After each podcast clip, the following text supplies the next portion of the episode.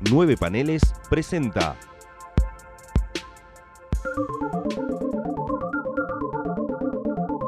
Distinguida competencia. Bienvenidos a un nuevo episodio de Distinguida Competencia, el podcast de nueve paneles dedicado a la DC Comics. Mi nombre es Gonzalo Ruiz. Y el mío es Tomás Corsi. Eh, últimos tres episodios de- del año. Eh, vamos a parar en enero. Pero mientras tanto pueden disfrutar de estos tres episodios que obviamente uno, el último, está dedicado a un. Y hemos reservado los dos que quedan, este y el del viernes que dentro de 15 días, no el viernes que viene, a dos cosas muy raras. Em, vamos a hablar de dos miniseries cortitas. Estas son cuatro números, la que viene son seis. De personajes, conceptos, ideas que nacieron y murieron ahí y nunca más fueron tocadas. Y que hasta incluso ni siquiera han sido muy reeditadas, que digamos, digo, o sea, están medio perdidos en el éter de este concepto que DC parece desconocer bastante, que es el concepto de eh, la reedición. En el caso de hoy vamos a hablar de, de una miniserie de cuatro números, como venía diciendo, del año 1990 1988, perdón, que es Cinder Anash, de Gary Conway y José Luis García López. Gary Conway, un artista, no sé si decir si de los pocos o de los muchos, pero de, esos artistas que, que marcaron época en cierta manera en ambas compañías. Digo, en los 70 venía de romperla todo con Spider-Man, estuvo cuatro años en Spider-Man, en el medio de Spider-Man creó el, creó el Punisher, eh, fue el, el responsable de la muerte de Gwen Stacy, y también DC Comics estuvo bastante tiempo, sobre todo en la Justice League of America. Eh, desconozco si es una etapa muy o repudiada o, muy reconocida de la Justice League, ¿no? Un- una serie de personajes que no ha sido bendecido con demasiados buenos guionistas a lo largo de su historia. Y también, bueno, ha sido parte de la Legión de Superhéroes cuando era parte del título de Superboy. Cuando eran Superboy and the Legion of Superheroes. Con esto estamos frente a un artista que le ha ido bastante bien dentro de todo en ambas compañías. Y bueno, José Luis García López, como saben, eh, un artista, un ilustrador, tenemos que ser honestos, muy relacionado con DC Comics, que ha realizado poco el labor historietístico en la compañía y este es uno de los pocos. Ya hemos hablado de Deadman. Eh, hay algunos números sueltos de Batman, creo que en Detective. Realmente títulos unitarios donde García López no, no mantenía mucha continuidad y bueno, nos queda un título más que seguramente sea tópico el año que viene. No sabemos, que bueno, es Twilight de Howard Checking. Em, una miniserie que para empezar voy a decir que me ha gustado, pero tam- tampoco me he sentido muy, muy descollado por, por Elia. Está bastante bien. Es una apuesta muy arriesgada, obviamente dentro del marco de lo sugerido para lectores adultos, ¿no? El Suggested Formato Readers, eh, publicado entre mayo y septiembre, eh, mayo y agosto, perdón, de 1988. Son cuatro números. Una serie limitada, publicada en formato revista, digo, sin mucho sin mucha especularidad, digo, eran revistas de 22 páginas con publicidad, no era Prestige, no era, no era nada demasiado ostentoso, simplemente una miniserie más de las tantas que hacía DC Comics eh, a partir de los años 80, básicamente, que como bien dijimos muy al principio de este podcast, era como el formato de publicación al que DC apostaba generalmente post-crisis para nada, presentar nuevos títulos que tal vez o no tengan título regular más adelante. Qué sé yo, por ejemplo, habíamos hablado del Doctor Fate de John Mardematis, que fue uno de los que sí tuvo título propio. Y también Deadman, ¿no? También de García López, que por ejemplo no tuvo título propio. Mm, Siempre oscilando entre miniseries, eh, apariciones especiales y nada más. Porque bueno, ya para esta época de, de DC Comics, esta idea de revista de antología ya no corría. No, y además es algo muy distinto para lo que estaba haciendo DC, que parece como de otra editorial, ¿no? Parece más una historieta de, de Modesty Blaze o, el, James Bond que editaba Marvel también en, en Forum en los 80, que lo usaba como historia de backup. Y tiene un poco eh, ese espíritu, ¿no? Una historia de mercenarios, una historia que, donde no hay un solo superpoder, donde eh, tenés a José Luis García López totalmente desquiciado con los colores de Joe Orlando, o sea que ya tenés una línea artística sumamente marcada y muy, muy alejada de lo que veníamos viendo hasta ahora en el podcast, inclusive. Y a eso sumale que, nada, que Jerry Conway, que es uno de esos tipos que bien decías vos, que en, los 70 era, era un niño, básicamente. Eh, lo que pasa con, con, él es que lo tenemos tan vigente, lo tenemos tan cercano, que no nos damos cuenta de que Jerry Conway no tiene 80 años. Eh, era un tipo que en esta época debía tener, no sé, 40 años, ponele. Eh, y, de repente lo tenés ahí, es una especie de figura que, que no, digamos, es mucho más cercana de lo que, lo que nosotros creemos. De hecho, lo tenés que dejar de seguir en Twitter porque es un denso. Otro del panteón de, de guionistas densos de Twitter.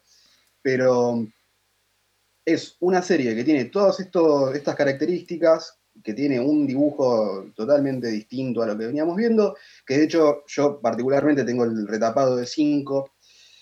Eh, en la primera nota editorial, como bien decías vos, te están intentando vender todo el tiempo la obra, te están diciendo como, bueno, no todos son superhéroes en la vida, eh, hay que leer esto también, y lo dibuja José Luis García López, y qué sé yo. Eh, y es, es, una obra bastante interesante. Es algo que queda muy fechado también, que yo creo que, es en lo que nos vamos a centrar en, muchos aspectos, pero a nivel contexto hay que entender que incluso en esa época tenía algo como que estaba destiempo, ¿no? Como que llega 10 años después de lo que debería haber llegado. Sí, sobre todo lo creo yo porque oh, el backstory de los personajes eh, Cinder y, Ash, Ash, no sé cómo se pronuncia, Ash es un ex marín cajún, y Cinder es una colorada vietnamita que, nada, sobrevivió a una familia destruida en plena guerra de Vietnam. Creo que es uno, no sé si los principales problemas, pero sí, es verdad que hay un problema de fecha, justamente al, si bien la historia no está, centrado, no está centrada en la época de la guerra de Vietnam, sí hay mucho eh, flashback hacia la guerra y bueno, obviamente las consecuencias de lo que le pasan tanto a Cinder como a Nash tienen que ver con Vietnam. Hay una cosa a la que me quiero tener antes de empezar, que, número uno, probablemente mm, no sea el trabajo más desquiciado de García López, a mi juicio al menos. Es un trabajo muy, muy soberbio, muy, muy, mm, muy relajado. Son, no usa tantas viñetas como por ejemplo en Deadman. Eh, creo que le habíamos nombrado, pero bueno, Lynn Adams, quien estuvo haciendo Deadman antes de García López, odia la miniserie de Andrew Helfer porque, según él, García López usa muchas viñetas tal vez la crítica más pelotuda que existe en la historia de la crítica. Y acá García López eh, usa, menos, usa menos grilla, tiene una grilla de nueve paneles cada tanto. Pero no me parece como. A ver, digo, también. Cuando digo que no hay mucha espectacularidad, digo, es un dibujo más sólido, porque también la historia es mucho más tranquila. Digo, es una historia de eh, Cinder y Ash, que son. No sé cómo decirlos en, en español, ellos se presentan como Damage Control. Básicamente son como investigadores privados, si se quiere. Sí, cazar recompensas. Claro, cazar recompensas. Eh, medio. De hecho, para mí los mejores momentos de, de Cinder y Ash viene cuando están haciendo todo lo previo a hacer un recompensas. O sea, cuando viene a buscarlo a alguien, viste que tiene esa cosa medio de Brigada A o de los simuladores más cercanos del tiempo, donde a la gente que los viene a buscar desesperados y que saben que no tienen la plata para pagarles, les cobran la tarifa individual, creo que era una cosa así, el, que ponían que era un dólar. Un dólar, sí. Y eso para mí son los, mejores momentos o los momentos más divertidos de la obra. Después, el dibujo de García López, obviamente, es García López, sí, es mucho más adusto, mucho más controlado. Eh, también dialogando con cosas muy de, de, la época, pero previa a la época, porque mencionaste Twilight antes, que Twilight viene un año, dos años después de esto para mí es una de las cosas más zarpadas que hizo el tipo. También porque es eh, García López haciendo, y volvemos a lo de, che, hay 10 años de diferencia o no, haciendo shaking de los 70. O sea, shaking de eh, Cody Starbuck. sí. Entonces es, hay, una diferencia total de estilo de dibujo.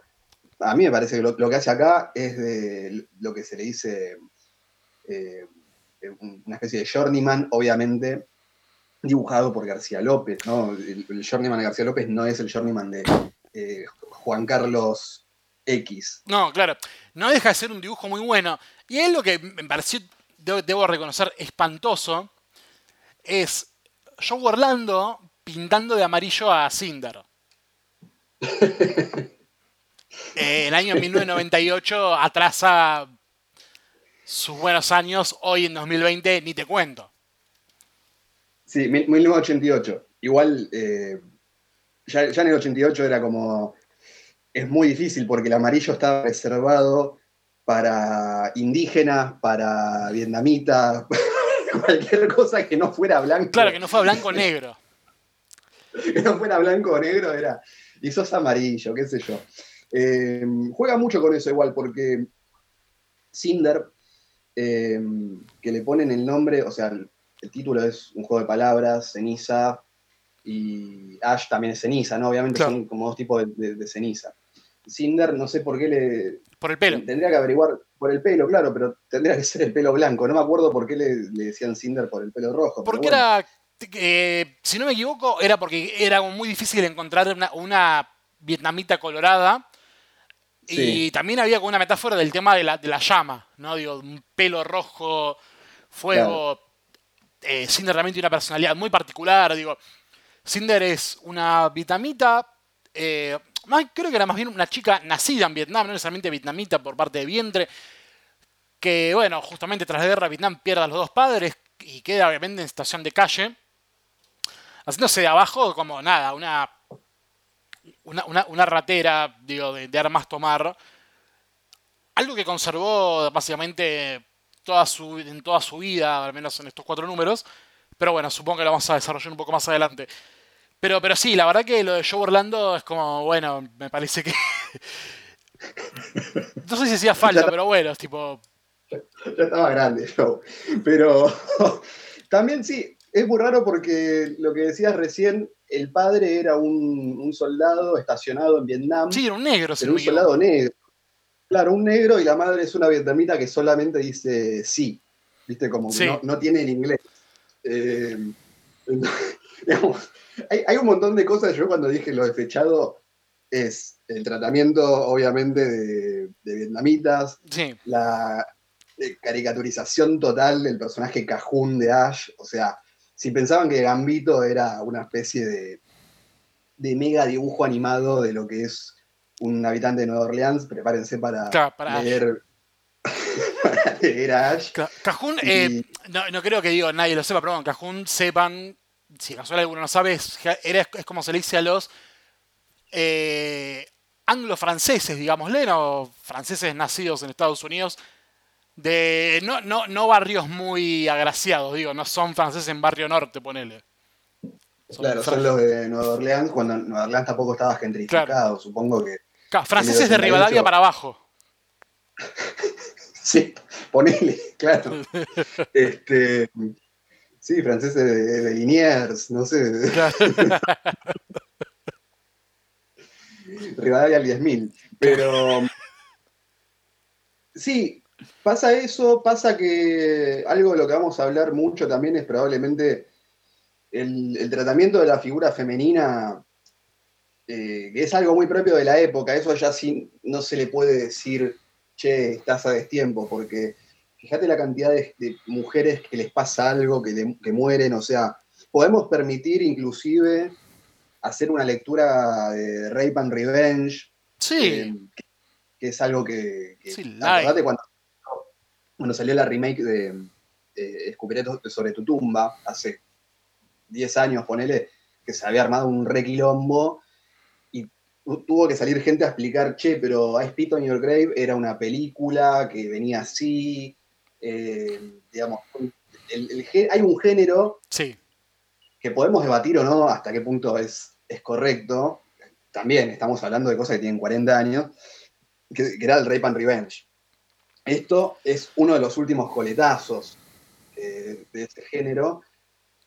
Y entiendo a lo que va. Ahora, después tenés todos los personajes femeninos tienen eh, o, se suicidan o las matan o son utilizadas para que algún personaje masculino, eh, qué sé yo, tenga un punto de inflexión en la trama.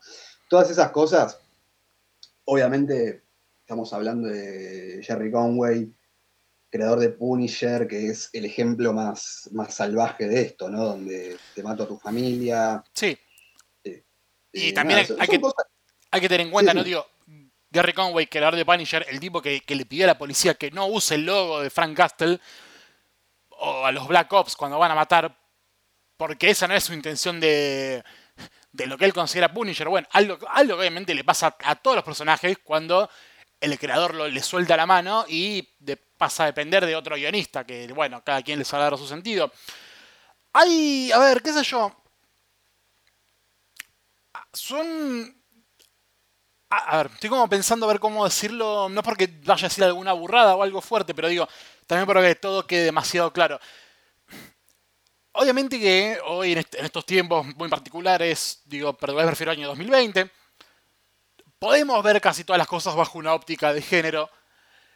Hay que ver, digo, en cierta manera, hasta qué punto, digo, es válida esa, esa mirada, ¿no? Digo, la, idea de aplicar, el, por ejemplo, el test de Bechdel, de- dedicado a Alison Bechdel, historietista por otro lado. Em, ¿Cuánto es válido aplicarlo? ¿A dónde se le aplica? ¿Por qué se le aplica? ¿Cuándo se le aplica? Obviamente es menester hacer un tipo de lectura porque, bueno, hay dos protagonistas que tienen el mismo peso, que son un hombre y una mujer, eh, y no hay en el medio una cuestión de la mujer una rookie y el hombre un maestro, no hay una cuestión de damisela en peligro, ni mucho menos, digo, están, están ambos en una paridad muy importante, incluso viniendo de un ex marín y de una piba de la calle, que no es prostituta, hay que aclararlo también porque hay cuestiones de prostitución en el medio de la historia. Pero sí es verdad que hay algunas cosas que decís, bueno, qué sé yo.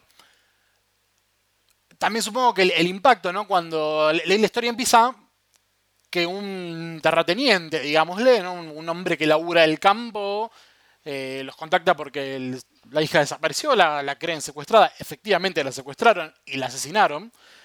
Eh, que es como termina el segundo número, si no me equivoco, que en el medio hay flashbacks entre Ash en la jungla vietnamita, observando una escena del crimen monstruosa, eh, lo cual vemos el paraleli vemos la frustración de Ash al encontrar a la piba muerta, porque él vio lo mismo 10 años antes en Vietnam, básicamente. Em, después, bueno, sí, está, hay una cuestión de Rip and Revenge, que el título es muy descriptivo. eh, en Cinder, que, bueno, el, antagonista principal de esta historia, eh, que se me fue el nombre por completo de la mente, me sale Paisley por Paisley Park, pero no es Paisley Park. Decididamente no es Prince el villano de esta historia, pero... Sí, Mirá, se me, se me fue a mí también. Bueno, mientras Sí. averiguo cómo es el nombre de Lacey, ahí está, no es Paisley Park, es Lacey. Eh, Lacey, que es también eh, un, un agente de la CIA que estaba en Vietnam, que, que era un, que es un cafiolo, que viola en, en una escena desgarradora que se ve en el cómic, que la viola Cinder, que le genera obviamente un, un entendible ponerle resentimiento a este tipo, que es un sádico, al que encima lo creían, para peor, lo creían muerto. Sí, yo, yo igual esta lectura la hago y creo que a mí el cómic me gusta, para, para aclarar, ¿no? Como creo que me gusta más a mí que a vos en algún punto. Sí, a ver, me gustó, no me volvió loco, te puedo Ah, decir. hago esa aclaración porque es como, eh, sí, obviamente con eh, el diario de 2020 es mucho más fácil hacer toda esta lectura. Eh, qué sé yo, de repente lo que más me molesta, que justamente es lo que, lo que habías dicho recién, es que la relación de Cinder y Ash, que en un momento es solamente de amigos y de compañeros y casi una cuestión paternal, eh, termina como consumándose de manera sexual. Sí, Y- horrible. Eso me parece, lo- tipo, dentro de todas las cosas que podemos empezar a, a achacarle por acá por allá, eh, eso es lo peor para mí del cómic. Y Estoy de acuerdo. de vuelta. yo Que a Dios gracias, que- a Dios gracias está el final de la historia. sí, sí, sí, sí. Que, que de hecho hay una secuencia que es, no, no, yo no puedo hacer esto porque vos sos como mi hija. De hecho, él le dice mi hija en, en francés, mi Sí. niña. Y Eh, eh, en una escena muy triste, donde ella obviamente no entiende el cariño, en un momento le dice, le pregunta mejor, ¿vos haces esto para acostarte conmigo? Y el tipo obviamente está indignado. Y hay un, y hay y hay un, flash forward dentro de ese flashback a la graduación de la piba, donde queda implícito que cogen y es como, sí, es un, esto es un, esto es incesto, maestro. Estos son hijos de primos cogiendo. No. Eso, eso es peor, me parece. Que toda... Además, ¿sabes qué es lo que lo hace peor? Que vos en un momento decís, bueno, no lo va a hacer. No, Eh, claro, es un hombre correcto. Es mucho más decente. Y al final la tesis de Gary Conway es, no, todos los hombres son iguales. te, coge a la, hija, básicamente.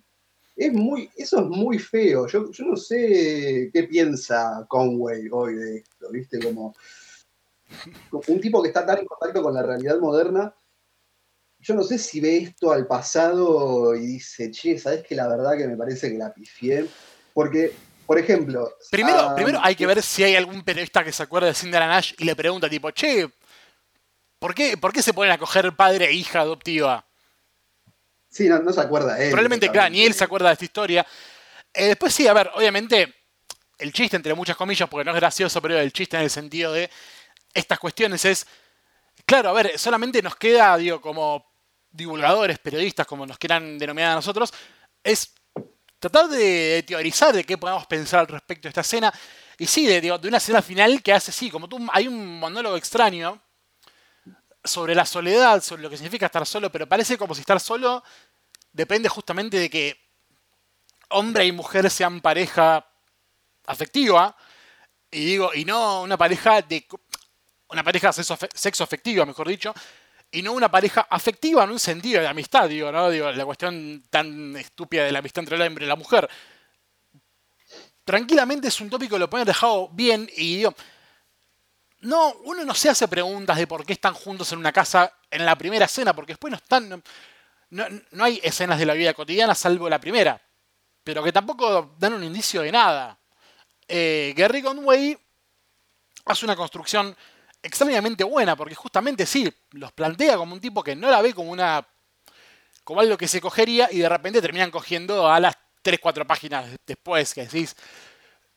Pero maestro, ¿qué pasó en el camino?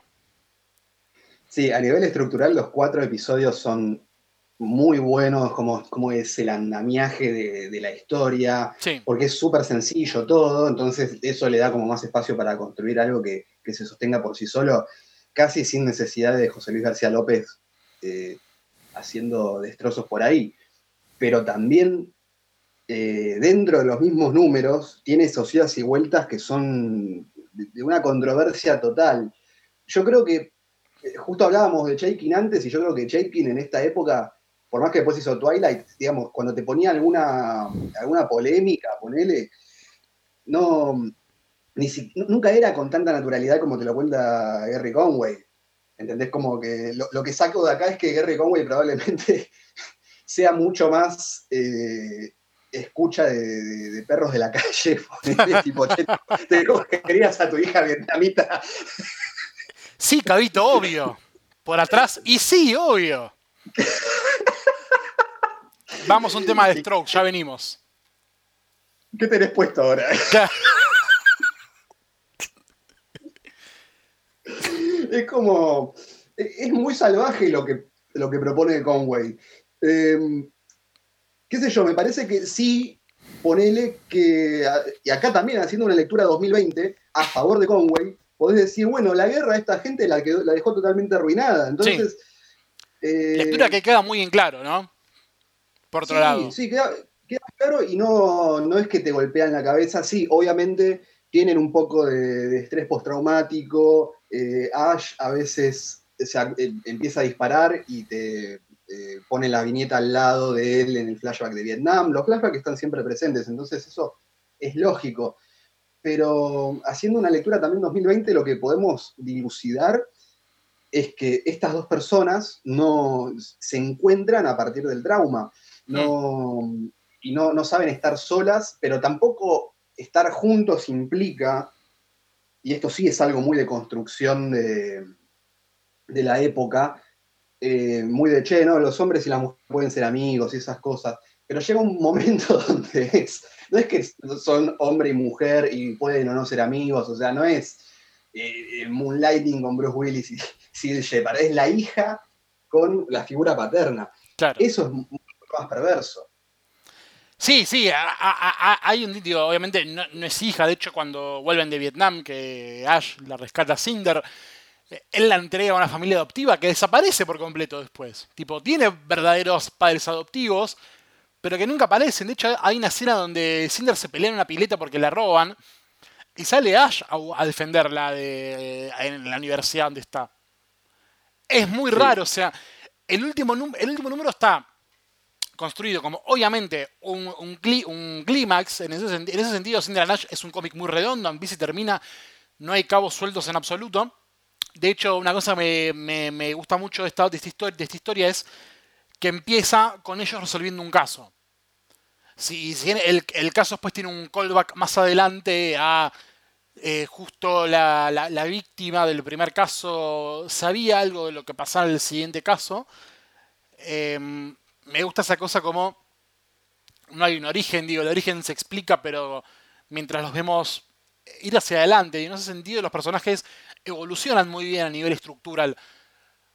Pero sí, hay una cuestión en el último número que es como medio pervi, ¿no? Tipo, alguien que busca en Xvideos o en Pornhub busca eh, Stepfather.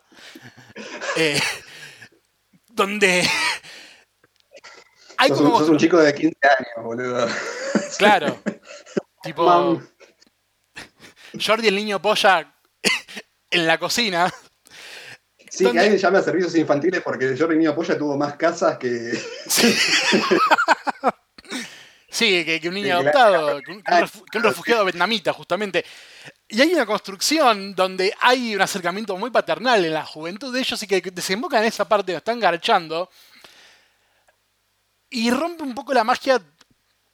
Magia entre comillas, ¿no? Digo, ro- rompe un poco la esencia del cómic, si se quiere.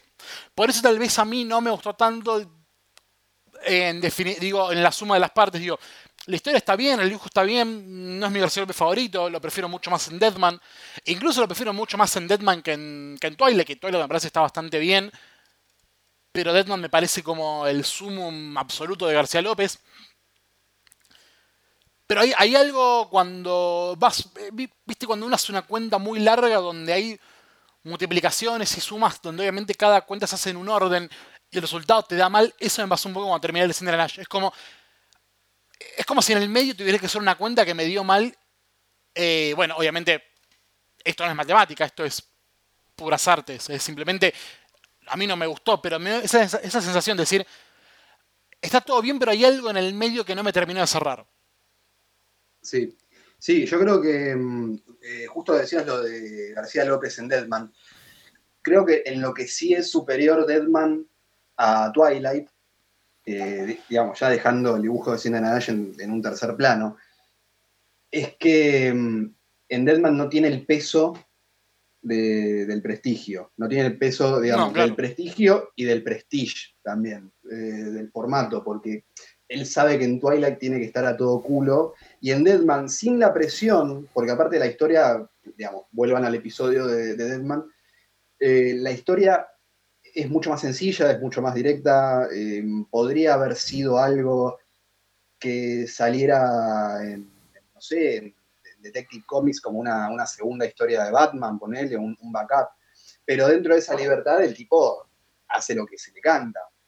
Totalmente. Después- Yo, yo no sé, mm, digamos, estás a, a menos de 20 años de la guerra de Vietnam.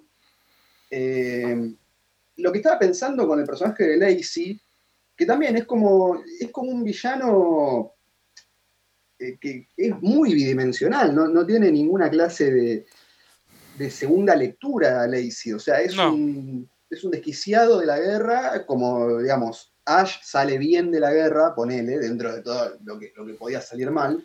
Y Lacey es un tipo que ya va programado para que la guerra sea su estado natural. Eh, de hecho, hay como una especie de, de modelo muy parecido a- al comedian de, de Watchmen. Sí, está en el Eh, dibujo incluso. Con, sí, sí, el bigote, de todo. Eh, la forma de, de moverse, lo que hace en Vietnam. eh, El hecho, de que es que inf- después- el hecho que es infalible, digo, hasta el final de su vida. No, Digo, nunca, Sí. no, no- no tiene. Sus planes no tienen fisuras. Sí, que de hecho cuando se manda una cagada que es que mata al senador, porque no nos metimos en la historia porque nos, de vuelta, la historia es tan sencilla que, que contarles cualquier cosa sería contarles todo sin Nash. Pero mm, lo que ellos están resolviendo del crimen este del granjero es que le desaparece la hija, la hija después muere, pero todo lo que pasa ahí es que 10 años antes este senador em, había tenido un accidente de auto, un hit and run, donde mató a dos, em, ¿cómo se llaman estos? A dos que hacían dedo y los estaba por levantar el granjero y cuando los por levantar pasa un auto y los, los levanta en pala. Y lo que pasa después de ahí, sí, no, eh, aparte espectacular secuencia de García López. Sí. Cosas que, damos por sentado. Rompemos mucho las pelotas con García López, pero bueno, ¿qué crees que, hablemos? No, estamos, hablando, estamos frente a un artista que, curiosamente, no, curiosamente no digo, está muy relacionado con DC Comics, pero curiosamente mucha gente lo tiene como un genio del dibujo, pero es muy probable que nadie haya leído sus historias como historietista. Digo, García López lo tenemos por las cartas de Super Amigos y el merchandising infinito que se armó con eso. Y bueno, no mucho más, digo. La guía de estilo, me refiero a cosas que se pueden comprar, ¿no? Digo, la guía de estilo no las podemos ver nosotros. Mm. Pero digo, esa cosa de García López como el diseñador perfecto, pero digo, no, casi nadie habla, y hasta me atrevería, digo, siendo, hablando con algo de malicia snob, digo, nadie habla de Deadman, nadie habla de Twilight, no, nadie habla de los números en Batman o en Detective, nadie habla de él García López historietista, que es uno muy bueno. Ni mucho menos te hablo de él García López en Argentina, ¿no? Digo, de las cosas que hacía en, en Fronteras, si no me equivoco. Eh, nadie habla de el García López historietista que desde el principio, ¿no? Digo, desde su historia en Argentina, en Argentina, siempre tuvo un sentido de diseño muy particular y muy presente. Digo, incluso cuando acá digo que hay pocas viñetas, él las usa muy bien. Y cuando pone muchas, que lo máximo es la grilla, la clásica grilla de tres, la nueve paneles, la hace para cuestiones más intimistas de Talking Heads hablando o personajes preparándose para la batalla. No hay, no hay, no hay mucho más, digo, no, no hay. No es el tipo, no es el típico, dibujante onda Alex Ross que uno esperaría que dinamitara todo viñeta a viñeta. Él dinamita todo viñeta a viñeta, pero lo hace con una sencillez que nadie tiene. Sí, no, acá las, calles que dibuja, las persecuciones en auto, cualquiera que haya querido dibujar un auto y se dio la, cabeza contra la pared ve esto y, dice, no, bueno, este tipo, eh, nada, deja a cualquiera sentado de culo. De hecho, em, sí, no sé bien a qué responde el fanatismo, que, es un punto muy interesante que vos, que sacamos acá, que sacamos en, Deadman también, pero mucho menos, porque Deadman creo que era más sustancioso, es el, fanatismo no fanatismo de García López. Como nadie lee García López realmente, o sea, Cinder Nash, está bien que es una obra, que, estamos hablando de, de, dos titanes en realidad, o sea, Gary Conway José Luis García López, no es que estamos hablando de eh, tu vieja y, mi vieja haciendo una historieta. que estaría bien, qué sé yo. Sí, no, me, desagradaría. No, no, claro. No escribiría la, crítica para nueve paneles. No, claro. este, pero, viste, como que se habla más, dije la guía de estilo porque es de lo que siempre se habla, ¿no? Las, cartas de Chrome y la guía de estilo, ¿no? García López, eh, el, dios del, de los diseños. Y en realidad, lo que hay que hablar de García López es la narrativa. Eh, me, pasa, me pasa eso. De hecho, hablabas de lo de Argentina, y acá en el, en el taco de 5 hacen una muy, muy ladrona, que es. Eh, Nash, hacen toda la, presentación, bla, bla, bla. Eh, bueno, esperamos que para el cuarto número haya cartas. En el cuarto número, evidentemente, efectivamente hay cartas.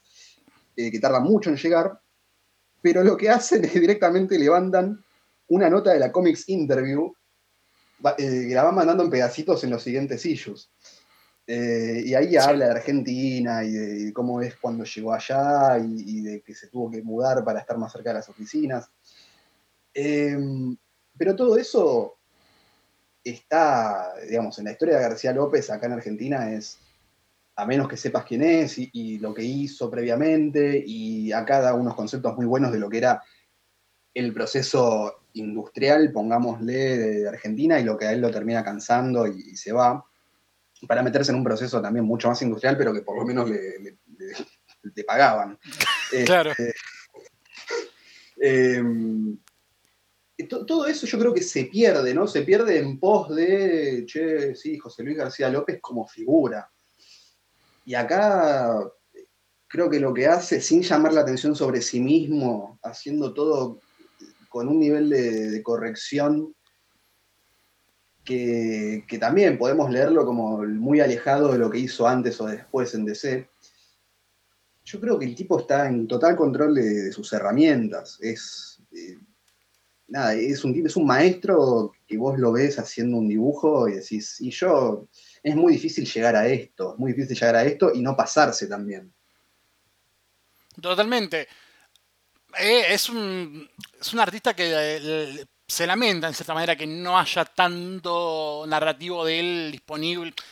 Existente y disponible, ¿no? Son do- dos cosas muy distintas porque, nada, Cinder, Cinder Age no sé si tiene una reedición o ya no sé cómo decirle.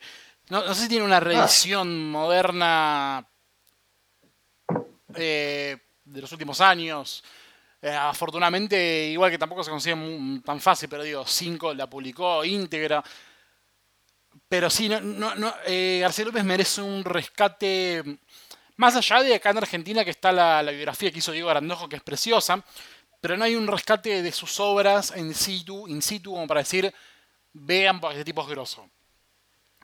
Y todo esto también digo, e incluso todo lo que hablamos antes, digo, no, no va en detrimento de Gary Conway, que Gary Conway hace una historia muy sencilla, pero muy, muy efectiva, ¿no? Básicamente es eso, es investigadores privados que van en busca de, de una chica. La chica aparece muerta, bueno, se, se convierte en un whodunit, ¿no? Digo, ¿quién la mató? En el medio aparece lo de. mm, lo del senador, asesino. Y, y en el medio también se mete este tipo ya de vuelta. capaz te diría ahí un poco tirado de los pelos, ¿no? El, hecho de cómo, cómo Lacey tiene que ver con la historia, ¿no? Como un, un matón de la CIA que lo llaman para apretar gente. Ahí, capaz que uno puede decir, me parece como medio... Una, una conexión medio extraña, pero termina funcionando porque, bueno, insisto que la historia no tiene fisuras, digo, incluso con estas cosas medio raras, o que al menos a mí me parecieron medio raras, no, no, no hay una fisura de decir, eh, bueno, pero hay cosas que quedaron sin explicar, por qué pasa esto, por qué pasa lo otro. Incluso fuera de lo nefasto del último número, eh, cómo están armados Cinder, cómo están armados Ash, están muy, muy bien hechos, la verdad. Es una construcción equitativa, ¿no? Cuando hablamos de cuestiones de género, que se aprecie bien el hecho de que hay dos personajes más protagonistas que son hombre y mujer y que están armados a la par, lo cual no, en esa época sobre todo no es poco. Sí, Se le puede exigir más, que- se le puede exigir más, pero bueno, Sí. pensemos también dónde estamos parados. Pero pensá que el mismo año, si queremos hacer el, el pan y queso de autores, Alan Moore deja en silla de ruedas a Bárbara Gordon. Claro. O sea, eh, yo al principio saqué todo eso del medio para decir, sí, esto tiene cosas que claramente no sobreviven el paso del tiempo, más que nada un aviso eh, para cualquiera que lo quiera leer y diga, che, pero mataron a todas. bueno, sí, era lo que, lo que pasaba. Pero, de vuelta, Alan Moore el mismo año agarra a un personaje que no es creación suya, que es un personaje de dinastía de, de Batman, eh, y la deja en silla de ruedas a, a nivel canónico. Sí. Y hay una cosa, Una te- hay una cosa a tener en cuenta. Sí, Dos cosas, ¿no? Uno, Alan Moore, que reniega de Killing Joke, digo, no, para él no es una obra que está a la altura de ninguna, dicho por él mismo incluso. Y segundo, que bueno, no solo Alan Moore es el culpable, porque digo, lo que voy a decir ahora no es para exculparlo, pero sino que sepan, digo, que obviamente cuando hay crímenes siempre está, hay un autor material y un autor eh, capaz eh, ideológico, Intelectual. intelectual, gracias. Que, si no me equivoco, era en la época de Len Wayne como coordinador, que está la famosa frase que dijo, sí, eh, deja paralítica a la perra, no sé cómo es, pero bueno, la palabra que usó era bitch, pero no me acuerdo la frase en inglés cómo es correcta, pero bueno, tipo, si esta boluda deja la paralítica, como, ya fue. Digo, a- sí, ahí sí. es una visión que compartían el- el- toda la, la- la parte masculina del, del plantel editorial, coordinador más bien de, de, de, DC Comics, ¿no? Incluso teniendo a Janet Kahn en un cargo muy importante y bueno, Karen Berger que a medida pasaron estos años iba escalando posiciones. Sí, que de hecho a, a Bárbara Kessel, eh, cuando era Bárbara Randall, con Barry Kitson, creo que la dibujaba, no me acuerdo ahora, le dan como el último burra a Batichica antes de dejarla en silla de ruedas. Sí. Tipo, la sacan a dar una vuelta. eh, pero es eso, es eso. O sea, nos cagamos de risa porque, bueno, es reír o llorar, pero eh, le dan como una- un último burra, tipo, bueno, sí, deja que, que aparte Bárbara Randall lo haga y, y que, y que no se nos venga Gloria Steinem encima como se- cuando le sacamos los poderes a la Mujer Maravilla. Entonces, por ese lado, eh, sí, hay como una editorial en la, en la cual nada, está todo permitido y, y es lo que pasaba. Eh, yo creo que Gary Conway igual lo que está haciendo es tomar elementos del pulp. O sea, lo que está haciendo es una obra que yo por momentos sentía que estaba leyendo como una novela de aeropuerto, ¿viste? Como eh, eh, Robert Tom Clancy. Tom Clancy. Sí, Tom Clancy dentro de todo, por lo menos tener unos aviones, qué sé yo. Pero, eh, eh, es como, sí, eh, mira, es como los bolsilibros de, de Curtis Garland de cuando Bruguera. Curtis Garland, claro, lo de Bruguera, lo- los bolsilibros de un duro, que cuando Curtis Garland se ponía, no sé, que el, que el Tom McIntyre era, era ciencia ficción también, pero bueno, cuando hacía eh, historias de, de espionaje, esas cosas, se sentía mucho así de a momentos. Entonces vos cuando Sí. entras en la... Y eso que, ojo, Curtis Garland también es un seudónimo, no es el nombre original del tipo. No, no, se llamaba Juan Antonio no sé, Echeverría, no sé cuánto. Sí, era un nombre así que me olvidé. Marco Antonio Solís. 60 Antonio Solís, que tenía 60 seudónimos, cada uno para, para cada claro, género. para, para cada género. Igual Curtis Garland también usó en terror. Yo tuve libros de terror de Bruguera. Va, igual los, los de ciencia ficción también son de Bruguera, pero tuve de terror que decía Curtis Garland. Sí, sí, sí. un, Indiana. un- un prolífico de la mierda, obviamente, ¿no? Pues tampoco. Bueno, Y uno por día, más o menos. Indiana James, creo que era el, el Indiana Jones trucho que tenía el, el diseño de, de título igual, unos, unos hijos de puta hermosos. Pero mm, yo sentía eso, como por momentos es un capítulo de una serie de los 80 que no existió jamás, que podía ser la Brigada A, que podría ser eh, Moonlightning, que podía ser cualquier cosa que fuera, no sé, cap- capítulo medio nuevo de Columbo, ¿entendés? Como eh, resolvemos casos y, y eso, ¿no? Y hacemos eso. Kojak. Koya, claro. Y después hacemos, o sea, esas son las mejores partes para mí. Que, repito, yo dije antes mi intercambio favorito de diálogo, que es, le cobramos un dólar a este tipo porque les cobramos A los malos, no los La- buenos. a los malos, no los buenos, claro. Y de hecho, el, el primer caso que tienen ellos, que, que empezamos justo a mitad del caso, es uno donde el tipo claramente es una bosta porque manda a buscar a la mujer y la mujer tiene golpes que en principio parecen de los secuestradores, pero después se dan cuenta que tiene un par de días, que eso se lo hizo el marido. Sí. Entonces, a partir de ahí ya tenés... eh, Sí, tipos con un, sentido de la, de la justicia bien ubicados, porque de hecho al, al marido después lo confrontan, le dicen, sí, a tu mujer la salvamos, pero está en el hospital y vos no la vas a volver a ver. Sí, exacto, exacto. Porque, porque nada, arrancan así y después yo creo que, que también ahí Conway medio que se escuda y dice, bueno, ya hice el momento, momento aliado. Claro. Eh, Ahora ser una bosta. ahora van a ver.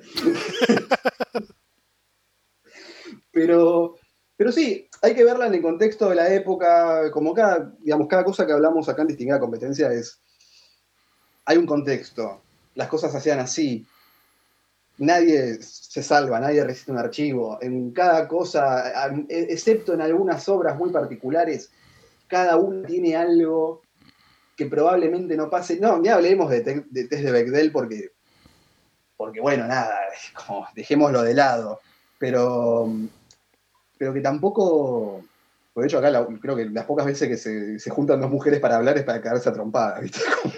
sí, o, para ver cómo una se mueve, se suicida. Sí, sí, como para ver cómo no llego al suicidio de mi figura materna. Pero nada, son cuestiones de la época que hay que entender. Sí. Y, cuestiones de una época y de un género, ¿no? También. Porque me, me, me, agarra lo que decís que es muy clave, eso de que lo sentías como si fuera una, esos libros en inglés que valen monedas en, el aeropuerto de Seiza o incluso en cualquier librería de corrientes que hay un, un revistero giratorio en libros gorditos que no valen nada, que son nada. Es basura, digo, en, vez de justamente, ¿no? Tipo basura Miami Vice, es basura literaria, para tener algo que leer mientras te vas de acá a Córdoba, ponele.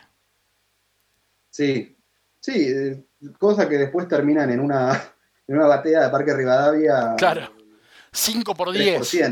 5 por... Claro, bueno, yo subí un toque el precio, pero bueno. dejarlos en una caja, para vender 5 por 10, dejarlos en una caja, hacerlos asados, no sé. Claro. Pero, pero bueno, e, es, eso, ¿no? Son cuestiones de la época también. Probablemente leas cosas de, de Gary Conway en Spider-Man en los 70, tampoco sobrevivan el paso del tiempo. Acá por lo menos tenés el dibujo de José Luis García López, que ante cualquier cosa, digamos, este, este es más un cómic de, esteta, ¿no? O sea, no, tanto de, de, historia, es más Em, es, algo que no, te digo que va a tener la, la Artisan Edition de IDW. No. Porque hay cosas que están adelante. Pero que alguien que aprecia el arte de, cómics, el arte secuencial, José Luis García López como la figura que es, y no solamente con quedarse con la idea de José Luis García López, es algo sumamente importante.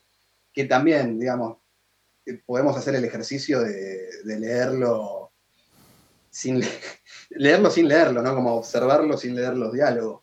Eh, y, tenemos un gran cómic, pero bueno, después a nivel guion es algo que estructuralmente está muy bien estudiado, pero que bueno, que, tiene ni siquiera diálogos, que tiene secuencias que, nos han desagradado mucho. Sí, creo que el, el, problema del guion es que en estructura está bien, el relleno es medio dudoso, ¿no? Es como qué sé yo, cuando te haces un licuado porque tenés bananas podridas, ¿viste? Tipo, che, bueno, tengo, tengo esto que es. O lo tiro a la basura que hago, bueno, me hago un licuado. Bueno, el licuado está bueno, pero lo hiciste porque tenés fruta de mierda. Como me pasó a mí el otro día, que no quería tirar tres bananas y las licué porque, bueno, la comida sale plata, no se tira. Eh, pero digo, eh, en definitiva funciona. Y sí, yo creo que a lo que más apunta Cindy Ash es en que es algo ideal para completistas de García López. Yo no lo considero incluso ni siquiera para decir, eh, te gusta García López, pero no lo viste dibujar un cómic, bueno, léete esto. Te lo sugeriría, pero como algo para más adelante. Yo apuntaría obviamente a Deadman. De Twilight seguramente va casi cantado, que vamos a ver el año que viene, pero digo, sí, sí. para mí Deadman funciona como una, una abertura idónea a García López. Pero esto funciona muy bien porque, insisto, capaz habrá sonado medio duro como me refería a García López, pero la verdad me gusta mucho lo que vi de él. No García López es, un artista de los que no fallan. Es de los poquísimos artistas en el mundo que decís, no falla nunca. Del principio al final vos lo vas a ir dibujando y nunca vas a decir, che, está muy mal este tipo.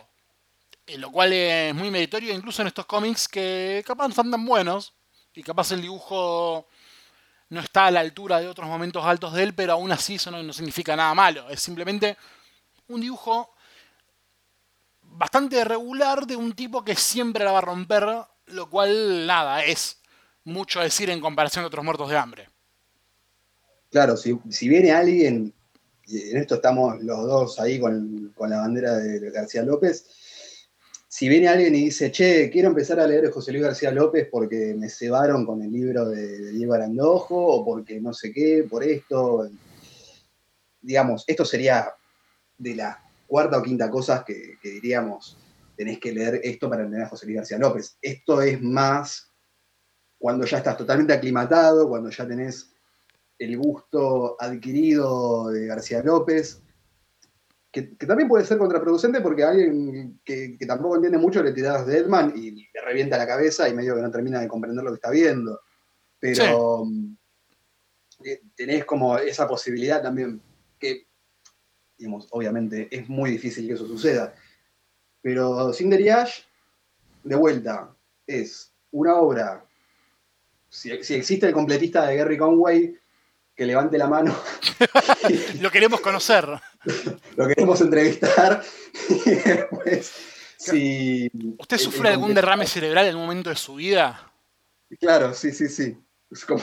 Hay, y tener que ser como fan de, de Gary Conway es, es muy complicado. Debe tener alguna que, que nos estamos olvidando, pero. Pero bueno, ¿no? Es como. e- e- Es, muy áspero lo que propones. Pero. A nivel. A nivel García López. Bueno, tuvo, perdón, tuvo un, click, tuvo un clickbait eh, hace unos meses que el tipo salió a decir en Twitter que la industria del cómic debería desaparecer y le explicó por qué, pero bueno, fue tipo los pelotudos de Bleeding Cool y los tarados que lo leen, tipo, "Eh, este tipo dijo que Marvel y sí tienen que cerrar. No, el tipo dijo algo mucho más complejo, pero bueno. Claro. ¿A quién le vas a creer? ¿A Gary Conway que está en esto de los 18 años o a, a Harry Knowles eh, que está ahí viendo si, si abren los cines para tener una, una privada de, De Wonder Woman. de Wonder Woman? Claro. Como a quién- honestamente, ¿no? Podemos decir lo que queramos de Gary Conway. ¿A quién le vas a creer? Eh, y, para, para los completistas de José Luis García López, también es eh, una obra a la que hay que llegar en algún momento.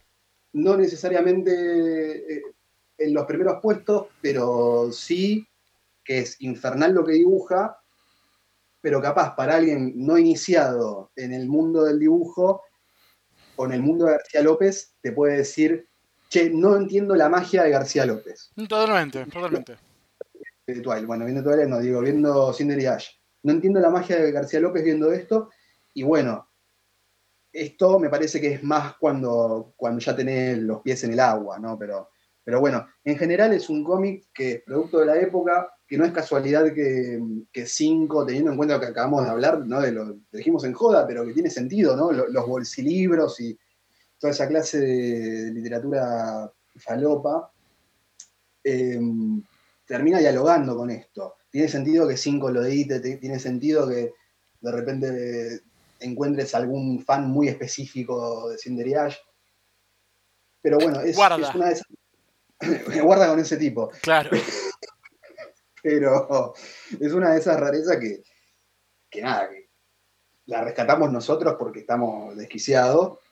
Pero bueno, eh, si a alguien le interesa, tiene un- unos dibujos muy lindos. Claro, porque no, Paneles no vamos a hacer un podcast de Bruguera. No, no tiene- tendría sentido. No sería el podcast más largo del mundo, además, ¿no? Como Sí, es 500 inabarcable. capítulos. Me, me acuerdo que una época, No. hace 4 o 5 años, me compré como 10 libros por 200 pesos Está bien. de colección de terror. Creo, creo que no me quedó ninguna. Creo que fue tipo. Te estafaron. Sí, claro, quiero que me devuelvan esos 100 pesos. Me, me asaltaron. ¿Qué te pasó? Perdí, me sacaron 100 pesos. ¿Cómo? Me compré estos libros de mierda de Bruguera. Bueno. Te dan tapas muy lindas. Al menos la colección de terror, tapas muy lindas. Sí, lástima cuando lo sabrías. Sí, sí, te, te querías morir. De- eh, párrafos con oraciones unimembres y minas que se ponían en bolas cada dos páginas. Ella lo vio en la nave espacial y supo de inmediato que quería hacerle el amor. Claro. Y lo hicieron. Tipo, punto, y lo hicieron. ¿no? no hubo nada en el medio. Estaban a dos cuadras y están garchando. Están en el espacio, se le está por caer la nave. Y están No, cogiendo. no, hay, hay que, hay que coger, hay que coger. Claro, no, hay, Y- y- pi- no hay pija que no, no haya quedado chupada, exactamente, en esos Claro. libros. Y escúchame, por colectora en el espacio, Va, ¿agarrás? qué grande Cabito. Grande Cabito Garland. La cabeza de Futurama de Cabito eh, Qué- qué asco. en, el, en el Enterprise. Todo, chu- todo chupado por la operación, ¿viste? Un saludo para Cabito y todos los oyentes de la Metro. Sí, que ojalá, ojalá les vaya muy mal en la vida.